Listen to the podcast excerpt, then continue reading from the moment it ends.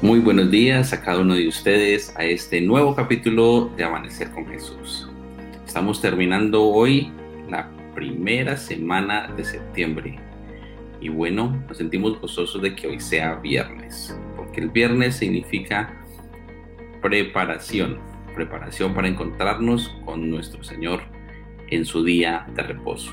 Maranata, por allí Carmen ya me había escrito, Cristo viene por ti, por mí. Qué bella, qué bella promesa es esta que nos redondea esta palabra de Maranata. Recuerden que es lo que anima nuestros corazones, que Cristo venga por ti y por mí. Pero para que venga debemos prepararnos y preparar a otros, predicando el Evangelio. Así que es tiempo de compartir. No te olvides en este momento de allí donde estás, darle a ese cliccito de compartir o si te llegó el copy, compartir para que otras personas puedan llegar a conocer a Jesús a través de un programa, de una palabra, de un mensaje. Bienvenidos cada uno de ustedes a este amanecer con Jesús en el cual el día de hoy tendremos un tema de crecimiento. ¿Te animas a crecer en la gracia de Jesús? Nosotros decimos que sí, claro, sí, yo quiero, pero estamos dispuestos a hacer lo que debemos hacer para crecer. Cuando somos chicos y aún de grandes, nos dicen, tú tienes que comer, vamos a tomar el ejemplo, espinaca para ser fuerte como Popeye. Pero a veces las verduras, por muy chévere que sea la fuerza de Popeye, no nos hacen tomarla.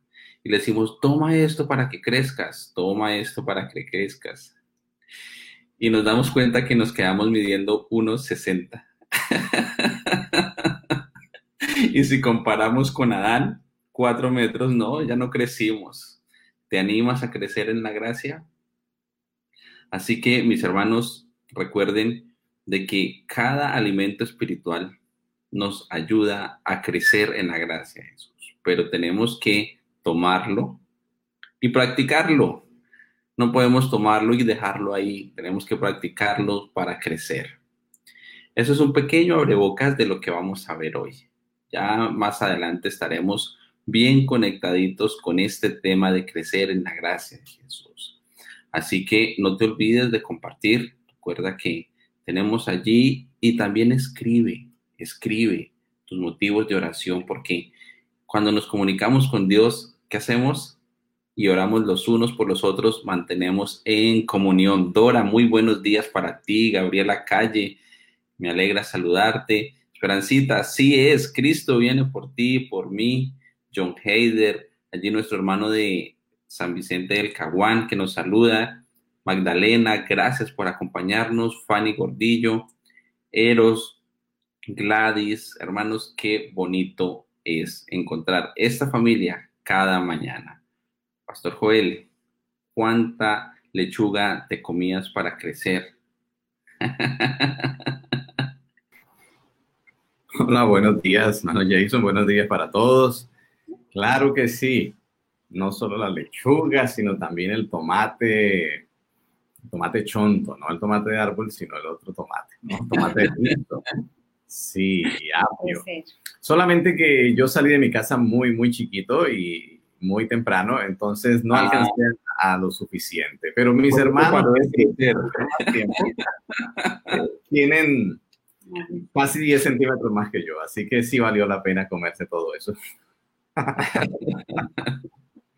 Hermanos, te animas a crecer en la gracia de Jesús. Estemos bien atentos y compartamos el mensaje de hoy, porque necesitamos crecer. Así es, así es. Es uno de los desafíos grandes cerca Así que esto es una gran bendición. Esperamos que el Señor nos ayude en este, en este programa y en esta serie que vamos a iniciar sobre crecimiento. Damos gracias al Señor porque hoy amanece un día fresco en Villavicencio. Aunque llueve, tenemos, gracias a Dios, electricidad e internet. Y damos las gracias a Dios también porque hoy es viernes, ya viene el sábado el día del Señor y eso es un gozo precioso, una alegría maravillosa, ¿no? Hoy ya vamos a desear a cada uno un feliz santo sábado eh, anticipado para eh, sentirnos en casa, ¿verdad? En casa espiritual.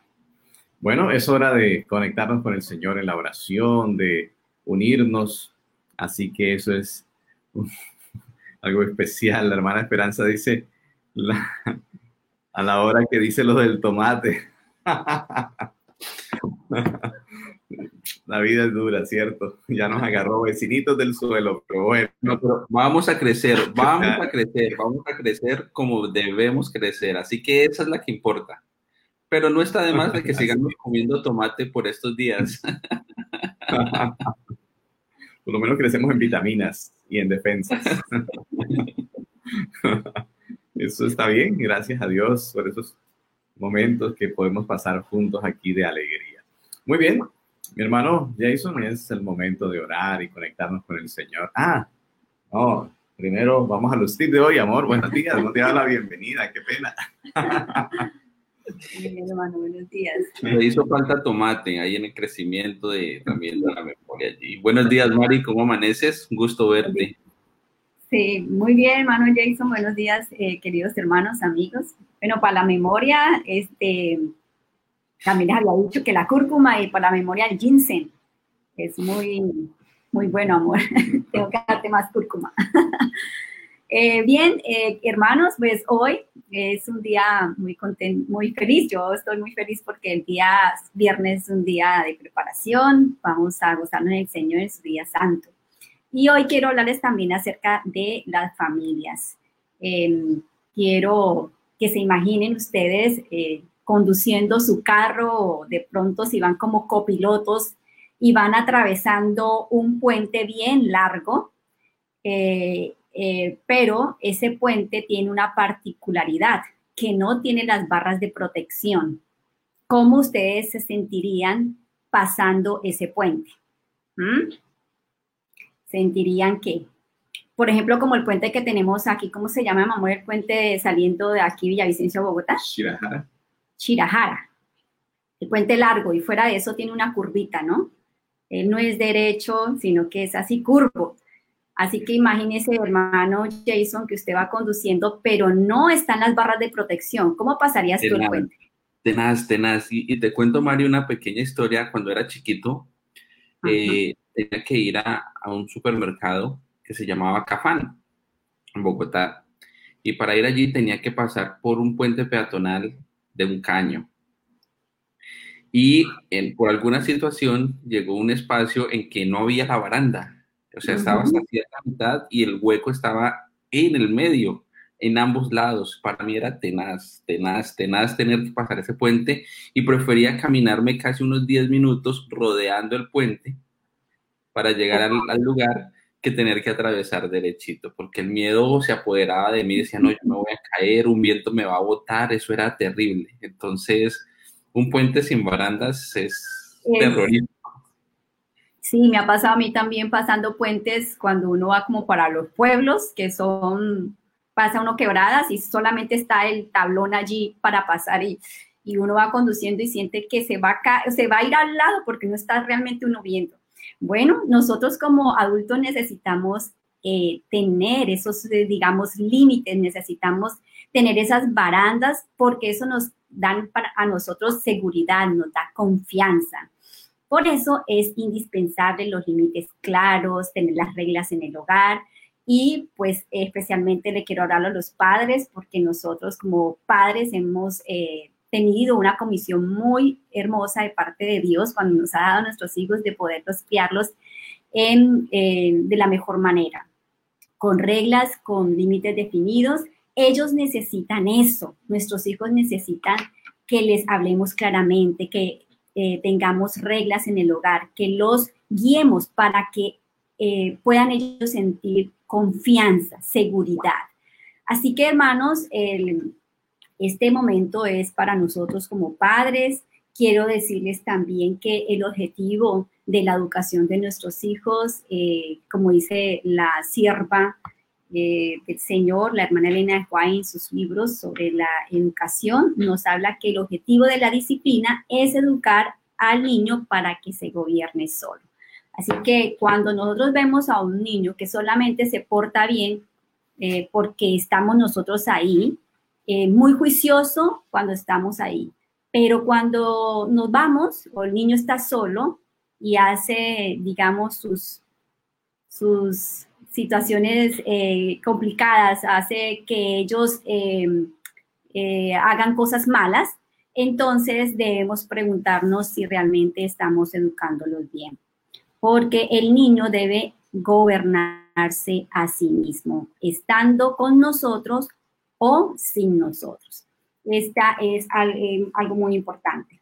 Y la responsabilidad recae sobre nosotros. Dice aquí el hogar cristiano, un texto muy bonito, les voy a leer, todo hogar debe tener reglas. Enseñemos a los niños y jóvenes a respetarse a sí mismos, a ser fieles a Dios y a los buenos principios. Enseñémosles a respetar y a obedecer la ley de Dios. Estos principios regirán entonces su vida y los pondrán en práctica en sus relaciones con los demás. Crearán una atmósfera pura que, ejerce, ejerzan una influencia tendiente a alentar, a alentar a las almas débiles en la senda hacia arriba que conduce a la santidad y el cielo. Así que debemos eh, tener reglas en el hogar. Hay algunas familias que de pronto no hacen eh, esto efectivo y por eso nuestros hijos pues eh, no tienen una conducta adecuada. Mm, nosotros como padres, hermanos, dice también este maravilloso libro que somos representantes de Dios para nuestros hijos y que nosotros debemos tener los atributos de Dios. ¿Y cuáles son esos atributos? El amor, la gratitud, confianza, ternura, justicia y tolerancia. Es importante que tengamos a Dios en nuestro corazón y entonces de esta manera el Señor nos va a ayudar a poder ser un ejemplo real, verídico con nuestros hijos. Y por eso en esta mañana quiero invitar a los padres, invitar también a las maestras y a los maestras de ministro infantil, mm, invitar a las directoras, porque mañana vamos a empezar también siete semanas donde vamos a estar eh, compartiendo eh, mensajes importantes para, para el liderazgo en nuestras iglesias, para que podamos eh, mm, estar más preparadas y preparados para ayudarle a nuestros hijos, a nuestros niños en la iglesia. Así que voy a presentar aquí la, la diapositiva de la invitación para todos los padres, porque necesitamos prepararnos, necesitamos eh, tener mayores herramientas. Vamos a empezar con esta certificación de liderazgo a las dos y media mañana con la ayuda de Dios. invitamos a todos los, las maestras, yo sé que hay algunas maestras aquí, a Gabrielita, ahí la veo, también la hermana, la se conecta, la hermana Marta, y demás maestras para que podamos estar en esta capacitación. Y de la misma manera, eh, quisiera eh, recordarles eh, que vamos a empezar con las siete secretos para una familia feliz. Es importante que adquiramos conocimiento y pongamos en práctica para que podamos ser mejores personas, mejores representantes de Dios aquí en esta tierra para especialmente nuestros hijos y bueno, para, todos, porque nosotros somos luz en este mundo para las que el Señor nos bendiga. Y bueno, ahora sí, querido hermano Jason, corresponde que nos ayude eh, y nos lleve al trono de la gracia para la oración. Gracias, gracias, gracias por esa oportunidad que tenemos día de hoy. Y vamos a orar por eh, nuestra hermana Ángela y su esposo allí, que son, Angelita es nuestra funcionaria en la, mm. asociación. Mis hermanos, recuerden colocar allí en la caja de comentarios eh, sus motivos de oración. Allí estamos haciendo un bello trabajo en el cual queremos orar por todos, todos, todos, porque todos unidos somos más fuertes. Inclinemos el rostro y oremos. Dios y buen Padre que estás en el cielo, gracias te damos por la oportunidad maravillosa que nos das esta mañana de contar con la vida. porque nos dejas despertar, Señor, a un nuevo amanecer, un nuevo amanecer en el cual queremos encontrarnos contigo. Señor, quiero de manera especial colocar a cada uno de mis hermanos que en estos momentos están viendo este capítulo, esta transmisión o la están escuchando. Señor, las ansias de buscar de ti demuestra que nuestro corazón lucha por volver a su estado original. Queremos, Señor, ser esa obra maestra, salida de la creación, recién hechecita. Y queremos, Señor, que vuelvas pronto para esta restauración. Queremos crecer, Señor, pero no solo en estatura, queremos crecer en gracia, así como nos dice Lucas 2.52, y el niño crecía gracia para con Dios y los hombres. Queremos tener la gracia de Cristo Jesús. Queremos prepararnos, Señor. Queremos que este mundo termine, pero queremos ser salvos y queremos estar en la patria celestial contigo. Tú conoces, Señor, los motivos de cada uno de mis hermanos, los que han escrito, los que están en sus mentes, los que están por escribirse. Señor, responde a estas necesidades, a estos agradecimientos en la medida de nuestra fe en Cristo Jesús. Queremos, Señor, colocar el hogar de Ángela Camacho junto con su esposo Leonardo. Permite, Señor, que tu Santo Espíritu siga dirigiendo este hogar, siga dirigiendo eh, sus vidas en esta preparación. Señor, también oramos por los hogares de cada uno de nuestros hermanos, los propios, los de nuestros familiares, los de todo el mundo, Señor. Es la institución que el enemigo quiere golpear, quiere dañar, quiere destruir, porque sin una familia, sin un hogar, no hay ninguna razón de felicidad, no hay un núcleo que quiera buscar a Cristo Jesús. Por eso, Señor, colocamos cada una de nuestras familias, cada una de nuestra familia espiritual también en tus manos. Y que este amanecer con Jesús, Señor, que iniciamos, sea para crecer en Cristo Jesús. En el nombre de tu Hijo amado lo agradecemos todo. Amén. Amén. Amén. Amén. Amén. Gracias. Gracias, mi hermano Jason. Gracias por este momento de oración. Estamos hoy iniciando una nueva sección de nuestro programa de estudio. Damos la bienvenida a todos los que han llegado en esta hora. Un abrazo grande para cada uno en este día de preparación, el día en que estamos anticipándonos al gozo del sábado. Es algo realmente precioso, espectacular. Así que bienvenidos todos a este programa, a este momento de conexión con Dios, con su palabra y los unos con los otros. Hemos estado eh, yendo por diferentes eh, temas y hoy vamos a comenzar una sección a la que me gusta llamarle las promesas de su gracia. Esto es algo realmente hermoso porque, perdón, si algo necesitamos nosotros es la gracia de Dios. Y por supuesto ha habido confusión sobre el tema de la gracia, pero pues la gracia eh, implica lo que necesitamos nosotros para suplir todo lo que nos falta para ser semejantes a Cristo. Y es un tema precioso, es un tema precioso. Recordemos algunos ejemplos de, ilustración de la gracia, aunque no lo abarca toda. Pero ustedes recuerdan a José, quizás sea uno de los personajes favoritos de la Biblia.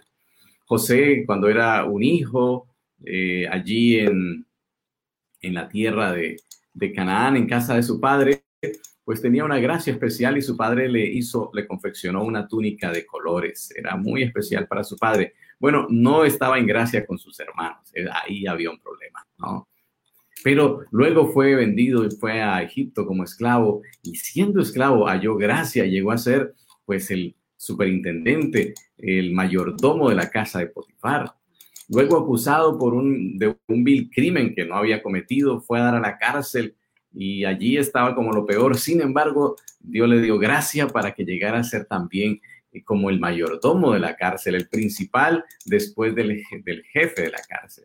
Y luego cuando va a contar el sueño, a ilustrarle a Faraón acerca de su sueño, pues la gracia de Dios es tan grande sobre él que es nombrado de ser un esclavo, un extranjero, un convicto criminal, convertirse en el hombre más importante, el gobernador de Egipto, después del faraón. Una, un salto de gracia increíble. ¿Quién hace eso? Una, una comisión de publicidad, una comisión política, una maquinaria. No, no, eso lo hace Dios. Eso se llama gracia, el regalo precioso. Y qué bueno poder invocar la gracia. Es algo tan especial, porque cuando Nehemías, el copero del rey en Persia, eh, tuvo una pregunta del rey que lo vio con la cara un poco triste, nadie podía ir ante el rey con cara triste, y le dijo, ¿por qué estás triste? ¿Por qué te veo así? Entonces él tenía que decirle y aprovechar ese momento para decir que su tristeza, el templo no estaba en las mejores condiciones, que la muralla estaban quemadas. ¿Cómo decirlo? Entonces él hizo una oración silenciosa en su corazón, Señor, dame gracia delante de este varón para decirle lo que necesito y para que entonces me dé lo que es necesario para avanzar y en el, en el cumplimiento de la tarea. Y Dios le concedió esa gracia.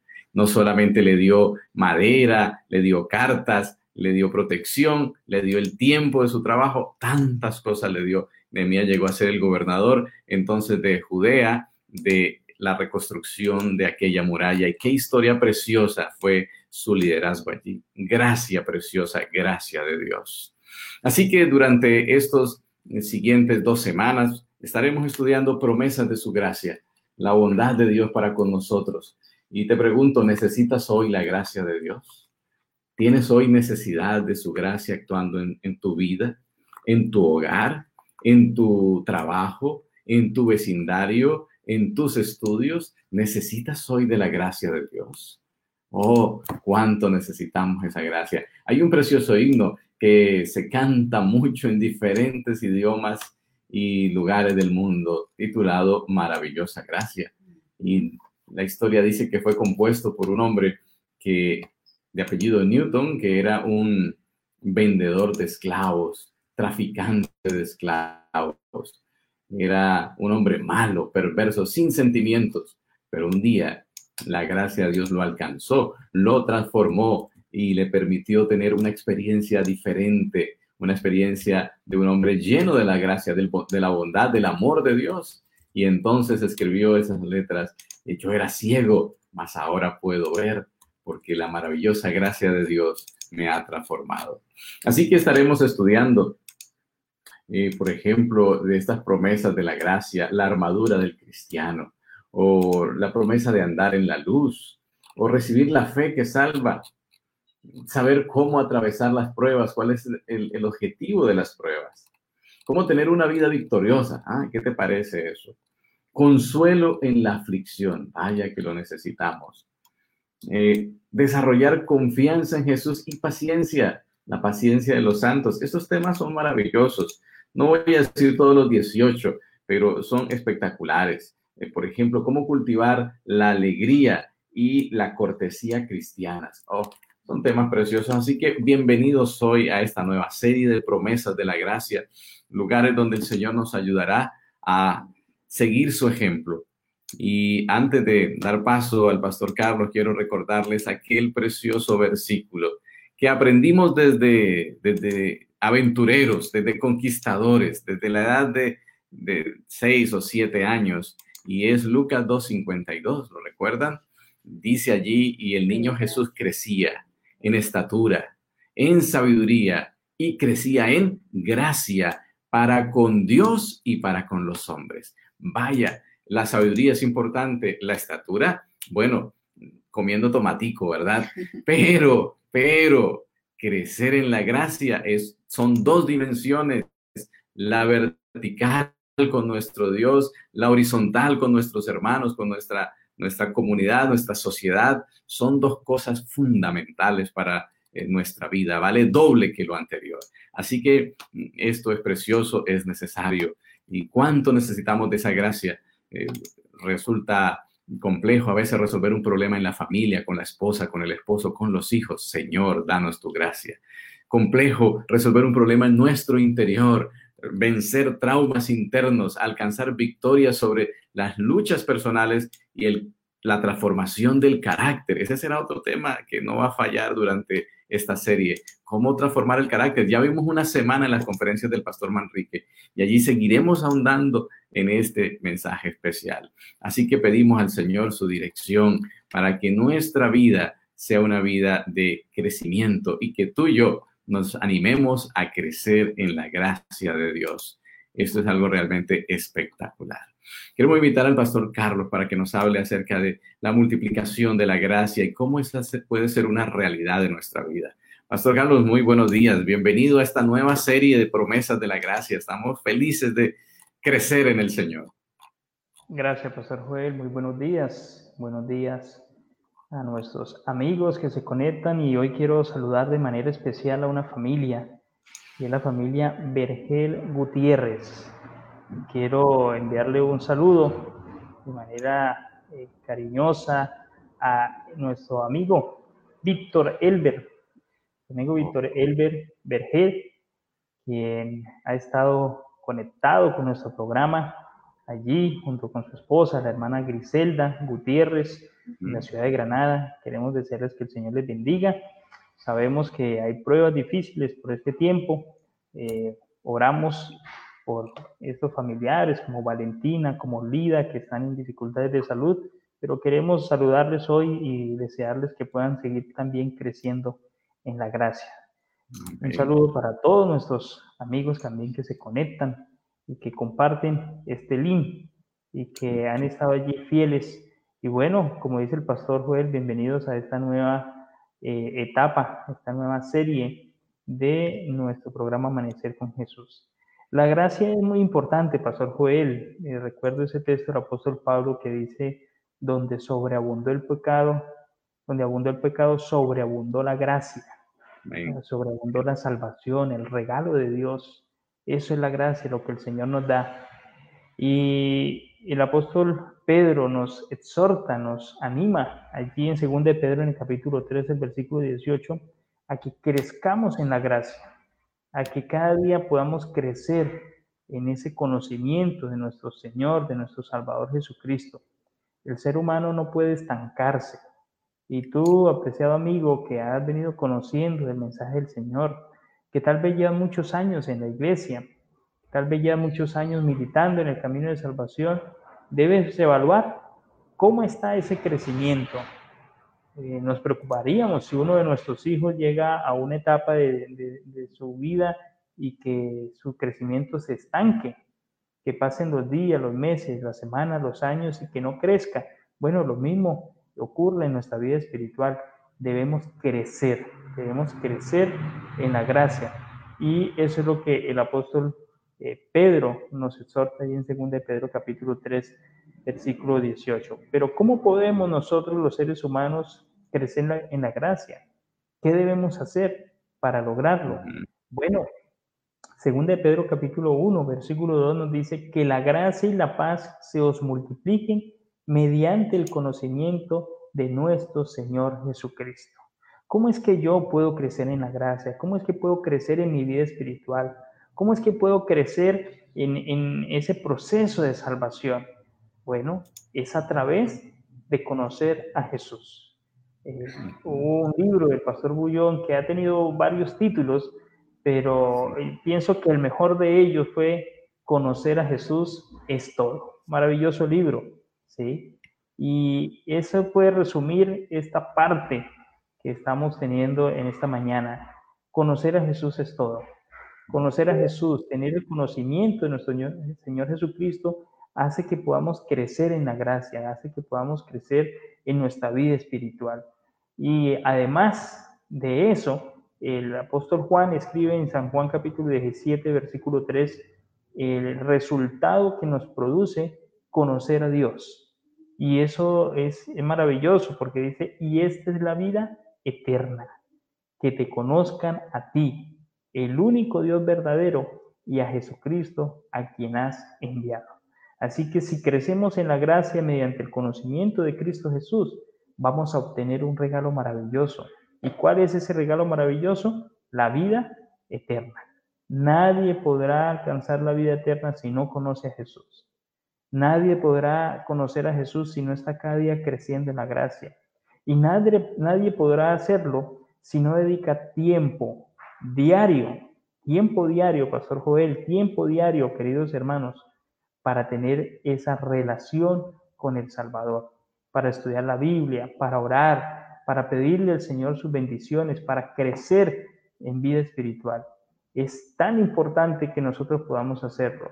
¿Y cómo podemos entonces nosotros crecer en, eso? Bueno, aferrándonos de las promesas maravillosas que el Señor ha hecho.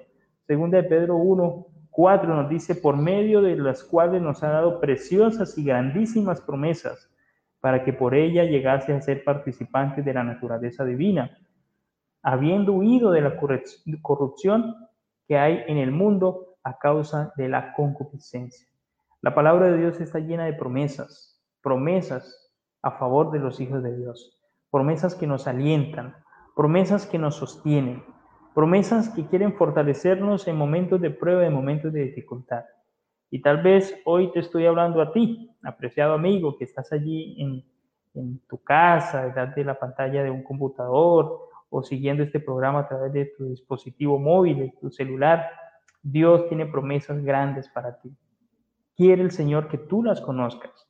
Quiere el Señor que tú las atesores en el corazón.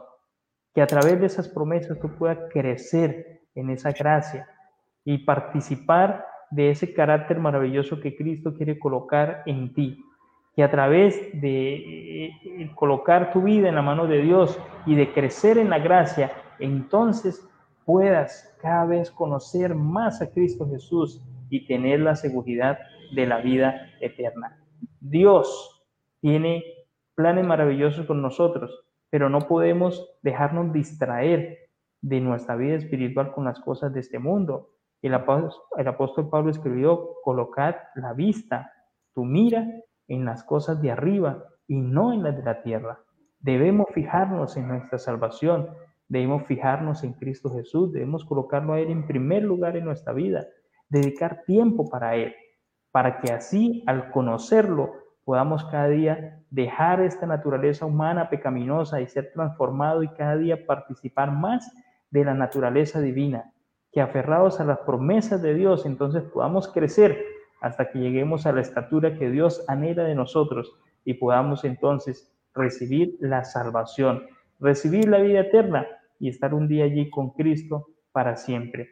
Es el deseo más grande del Señor, que tú puedas crecer en esa gracia, que te multipliques en la gracia y entonces un día el Señor pueda en el reino de los cielos darte la bienvenida abrazarte y decirte, venid bendito de mi Padre a heredar el reino preparado para ti desde antes de la fundación del mundo. Que podamos entonces, amigos, aferrarnos a esas promesas, dedicar tiempo para estudiar más de la palabra del Señor y así multiplicar la gracia que Dios tiene para nosotros y poder alcanzar la salvación. Amén, pastor. Qué, qué desafiante esto y qué importante. Un día que dejemos de crecer en la gracia es un día perdido para siempre, para toda la eternidad. Qué privilegio hoy tenemos de crecer en la gracia. Este es un momento, este programa de conexión con el Señor para crecer en su gracia. Y por eso felicito a todos los que logran sintonizarlo, verlo, sea en directo, sea en diferido, porque es nuestro gran privilegio crecer en la gracia de Dios para la eternidad.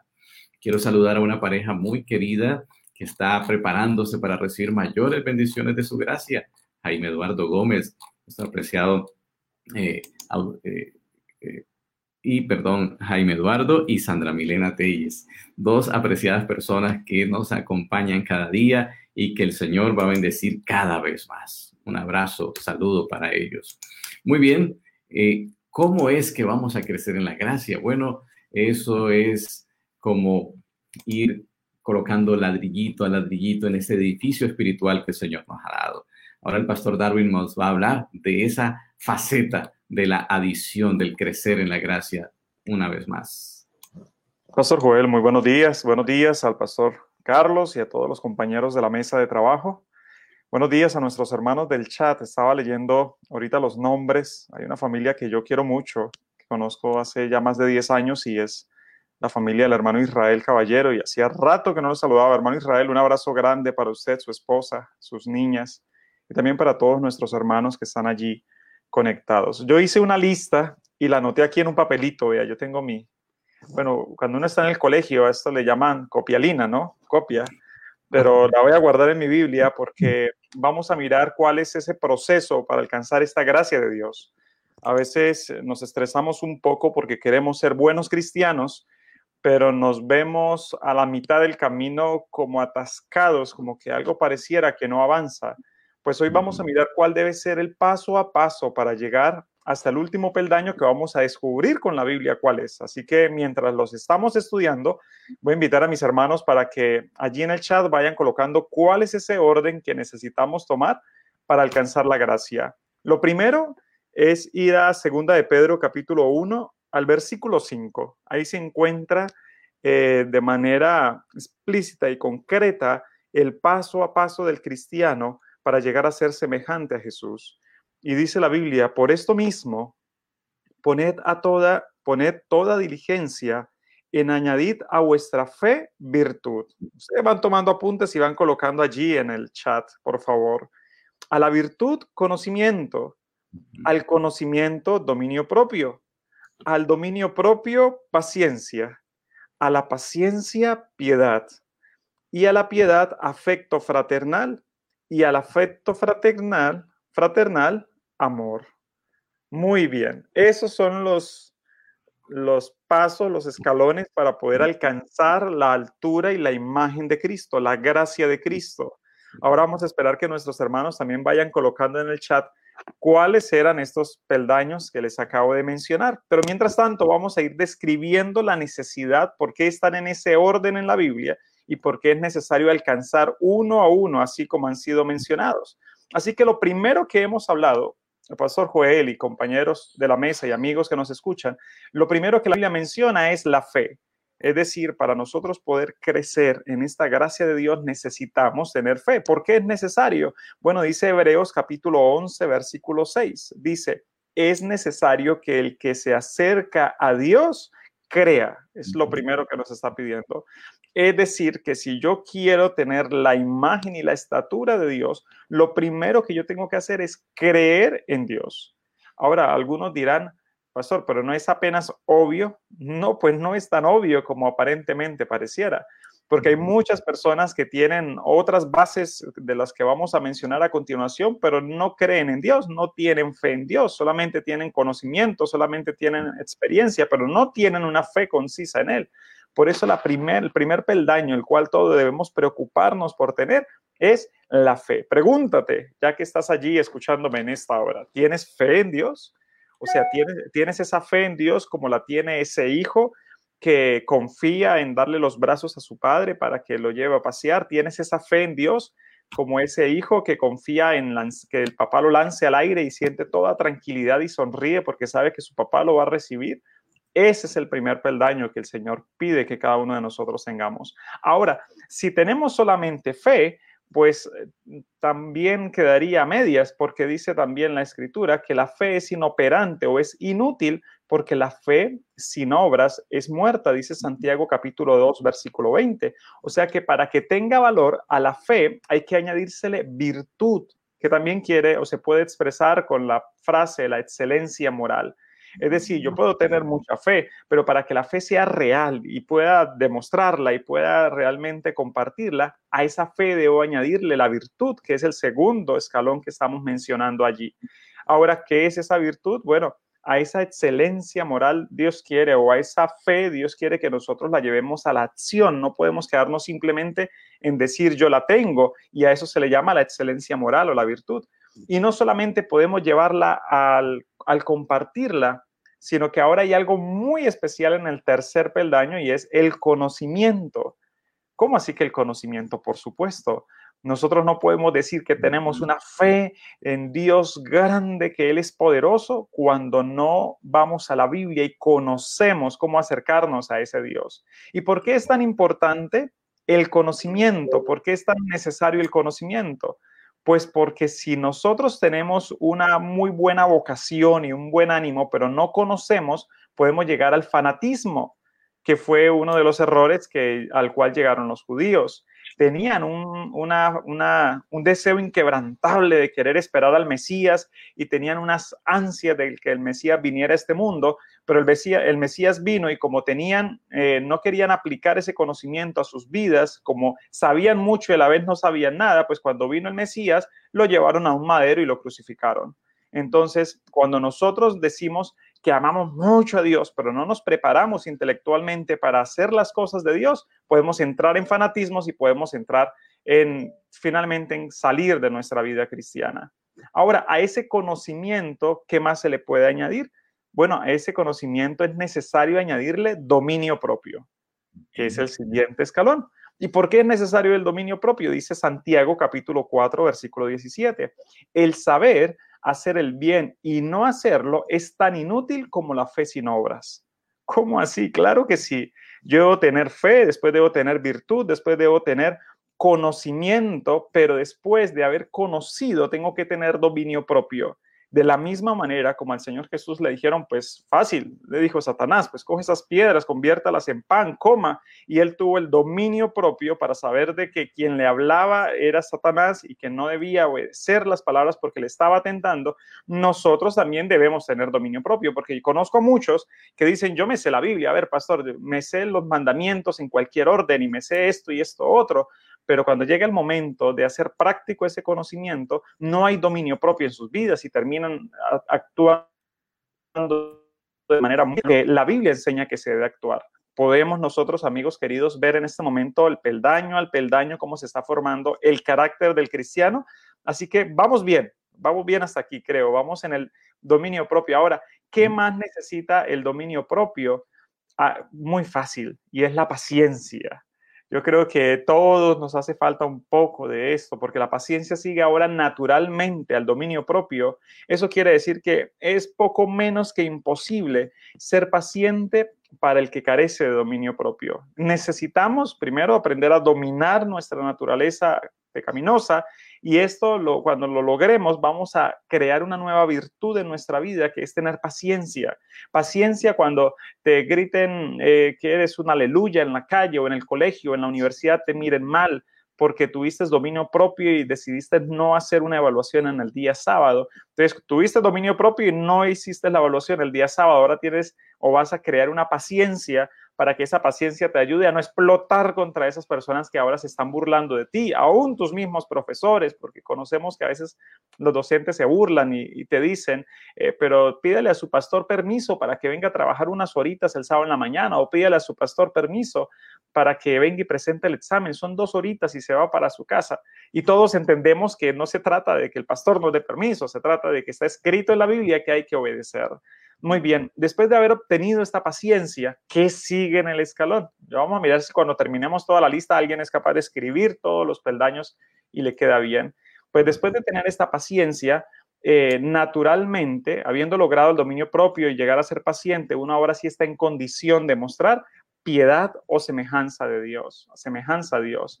Claro, cuando nosotros ya tenemos el conocimiento y cuando ahora vivimos con con una vida con paciencia, reflejando. Ahora vamos a reflejar el carácter de Dios, por eso vamos a ser más semejantes a Dios. Y ahora ya nuestro peldaño está ahora sí mucho más grande porque ahora va a ser la imagen de Dios la que va a ser reflejada en tu vida. Ahora va a llegar el momento cuando las personas van a decir, oye, eh, tú eres cristiano, ¿cierto? Y tú vas a la tienda, tú vas a cualquier lugar y la gente te va a decir, tú vas a una iglesia, ¿verdad? Porque ya tu vida comienza a reflejar de manera natural ese caminar con Cristo. Has conocido tanto de Cristo y has querido parecerte tanto a Él que ahora tu vida comienza a ser un reflejo de Él. Pero no, no termina allí todo. La Biblia continúa diciendo en la cita que leímos de segunda de Pedro y dice que ahora ese, a esa manifestación de piedad o a esa semejanza a Dios viene la bondad hacia nuestros hermanos o el afecto fraternal. Eso es lo que sigue naturalmente la piedad. Es decir, si nosotros hemos alcanzado conocimiento y si nosotros hemos alcanzado dominio propio, hemos alcanzado paciencia, ahora es necesario que nosotros vivamos la bondad y podamos nosotros tratar bien a nuestro prójimo. Es decir, que si nosotros creemos que nos estamos salvando, pero guardamos rencillas con otro hermano de la iglesia, pero le guardamos rencor a otra persona en la tierra, algo está mal en la escalera porque la escalera nos está mostrando que nosotros vamos a llegar a sentir eh, esa bondad hacia otras personas, ese afecto fraternal, ese afecto humano hacia otras personas. Y después de sentir ese afecto natural hacia las otras personas, viene el último peldaño. Y el último peldaño es el carácter genuino de Dios y es el amor. Así que muchos de nosotros queremos eh, ser cristianos y vivir en amor y ya nos saltamos los otros pasos hacia atrás y no puede ser así. Ahora quiero invitar, bueno, ya quiero invitar, no, ya nuestros hermanos han comenzado a escribir allí fuertemente en el chat eh, los diferentes pasos. Dice fe, dice la hermana Triana, virtud, dice conocimiento, dice dominio propio, dice paciencia, dice afecto fraternal. Eh, allí metan en un ladito bondad y amor. Muy bien, hermana Triana, gracias por eso. Ahora, cuando alcanzamos al amor, ¿de qué se trata alcanzar el amor? Y aquí es algo muy bonito, porque esto es tan sencillo que, un niño puede entenderlo, el paso a paso del cristiano para ser semejante a Cristo. Ahora, ¿qué dice la escritura del amor? listo, yo, yo ya llegué a la plenitud y llegué a tener el amor de Dios. ¿Y qué es tener el amor de Dios? Bueno, dice la Biblia en Primera de Corintios capítulo 13, versículo 4 al 7. Dice, el amor es sufrido, el amor es benigno. El amor no hace caso de un agravio y no se regocija con la injusticia, más se regocija con la verdad. Todo lo sufre, todo lo cree, todo lo espera y todo lo soporta. ¿Qué es tener el carácter de Cristo? Es compartir amor. ¿Y qué es compartir amor? Es no pensar solamente en mí, en lo que me beneficia a mí, no es jalar las cosas para que me beneficien a mí, para que de acuerdo a lo que a mí me gusta, es poder pensar en colectividad, pensar en los demás, pensar en el bienestar del otro, no solamente acomodar las cosas para que a mí me convengan, sino poder hacer las cosas para que todos podamos ser enriquecidos. Así que la Biblia dice que el amor tiene también ciertas características, es sufrido, es benigno, no busca lo suyo, no se jacta de que no va a salir uno por la calle diciendo yo soy lleno de amor y se va a jactar de eso, no, el amor no es así, es humilde, es natural, es de buenas palabras, es de buenos modales. Tú sabes que estás viviendo con Cristo en tu corazón cuando tú tienes buenas palabras, cuando tú tratas a las personas con buenos modales, cuando te deleitas en que las otras personas te puedan escuchar y, puedas sentir ese afecto natural hacia ellos. Ahora, ¿y cuál es la condición o el resultado de cultivar estas virtudes, termino con esta cita, lo que dice allí en segunda de Pedro 1.8, dice, porque si estas cosas están en vosotros, todo lo que hemos hablado, la fe, la virtud, el conocimiento, el dominio propio, la paciencia, la piedad, la bondad y el amor, dice, porque si estas cosas están en vosotros y abundan, no os dejarán estar ociosos ni sin fruto en cuanto al conocimiento de nuestro Señor Jesucristo. Es decir, que naturalmente cuando una persona está escalando en este peldaño para ser semejante a Cristo, va a sentir la necesidad de ocuparse y trabajar para el Señor. Pregúntate ahora en esta hora, ¿sientes esa necesidad de trabajar para el Señor, de hacer algo por Él?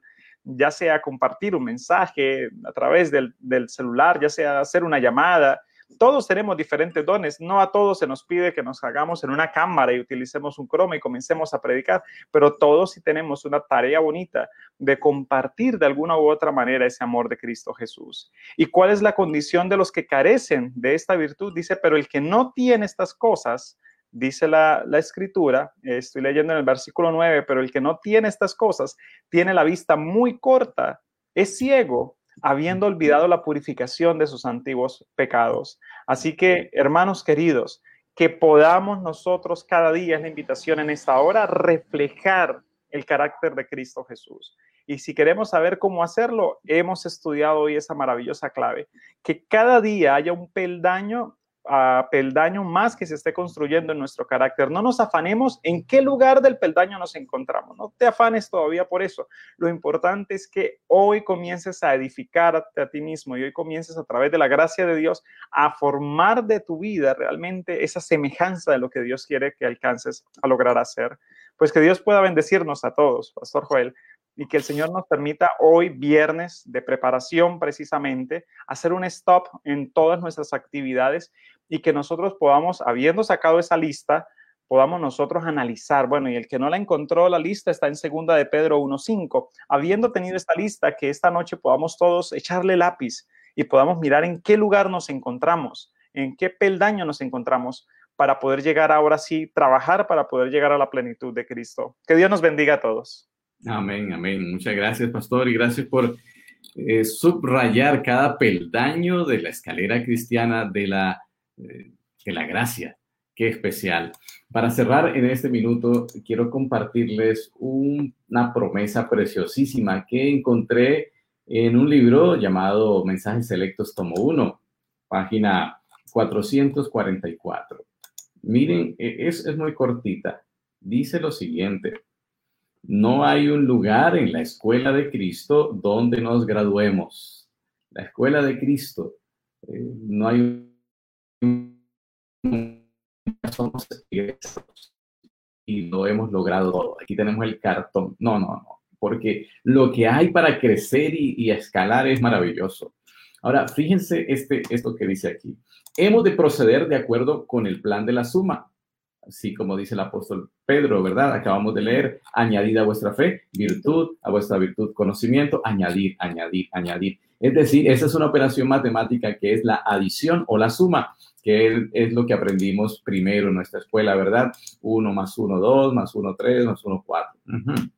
Muy bien. Pero ahora quiero que veas cómo el Señor es que, ¿qué operación matemática hace el Señor? Dice, y el Señor procederá de acuerdo con el plan de la multiplicación. Oh, ese es otro regalo de la gracia. Tú a duras penas vas sumando y el Señor va multiplicando en ti ese ese crecimiento, porque lo que Él desea es que tú seas cada vez más semejante a Él, que seas más lleno de su poder, de su gracia, de su amor, de sus virtudes. Qué precioso es. Eh, tú sumas y Él multiplica. ¿Ah? Qué maravilloso. Por la gracia de Dios, mediante constante diligencia, viviremos de acuerdo con el plan de la suma, haciendo segura nuestra vocación y elección. Sí, el plan de la suma nuestra tarea y el de la multiplicación, el de Dios. Gracias a Dios por su inmensa bondad y porque cada esfuerzo nuestro entonces tiene un gran premio de parte del Todopoderoso. Qué tema precioso hoy, la abrebocas de esta serie especial de promesas de su gracia. Esto realmente va a edificar nuestra vida en ese enamoramiento y en ese accionar cristiano que tanto necesitamos y que tanto el mundo reclama eh, ver en nosotros.